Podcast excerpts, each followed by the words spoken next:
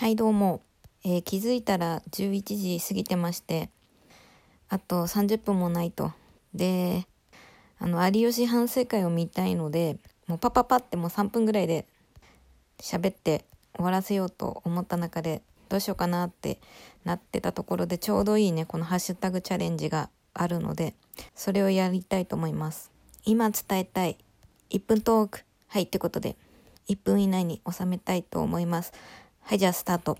なんかなんかあるかなって思ったんですけど1個あってあの私最近日向坂46にハマっているんですがその中で加藤志保ちゃんっていう子がいるんですけどすごい可愛くてモデルさんもやってる、まあ、正統派アイドルの子なんですけどその加藤志保ちゃんのあだ名が加藤氏なんですよ。めちゃくちゃ秀逸じゃないですか。あの正直まあ加藤も志保も、まあ、よくいるというかかぶ、ってるアイドルちゃん。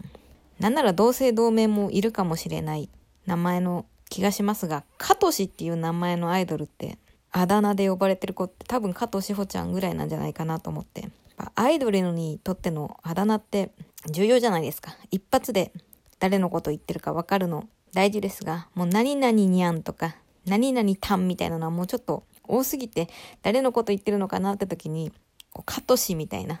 パッて分かるのっていいですよねその、まあ、要はキムタク方式のニックネームってアイドルにもたくさん使われてて、まあ、高見なとかこじはるとか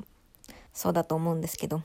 加藤志保じゃなくて、加藤氏っていうのがね、いいなって思ってるんですよね。でちなみに、その加藤氏、日向坂46の先輩、欅坂46にも、え先日卒業してしまいましたが、佐藤しおりちゃんって子がいまして、まあ同姓同名の、漢字は違うけど、モデルさんいますが、その佐藤しおりちゃんのあだ名はサトシでしたね。このサトシもね、すごいいいなと思ってるんですよね。まあ、ファンからはしーちゃんって呼ばれてて、加藤氏はちょっと、誰か分かりやすくするときに呼ぶって感じでしたが、まあ、加藤氏も佐藤氏もそうなんですが、だからそのも、まあちょっと話戻りますが、加藤氏で終わる感じがね、3文字で終わる感じがいいなって。そのキムタク方式はね、結構もう凡庸というか、なんなんですかね。もうすでにあるけど、その加藤氏ってあたり新しいなと思って、私すごいこのあだ名好きなんですよね。えー、そいでね、で、で、日向坂46には小坂直ちゃんっていう子がいるんですけど、その子のあだ名は小魚なんですね。これも秀逸だなって思います。小坂なっても小坂直しか、まあ、直し、ないしは小坂直美まあ、大阪直美さんのモノマネ芸人で小坂直美さんって言いますが、で小魚って本当に、名前にそれが入ってないとできない名字なんで、あ、あだ名なんで、いいあだ名だなって思ってます。はい、ということで3分過ぎてしまいました。あ、1分過ぎてしまいましたが、これで出します。あ、ちなみにね、私の大好きなシネマスタッフの飯田さんは、飯田瑞希なんですけど、まあ、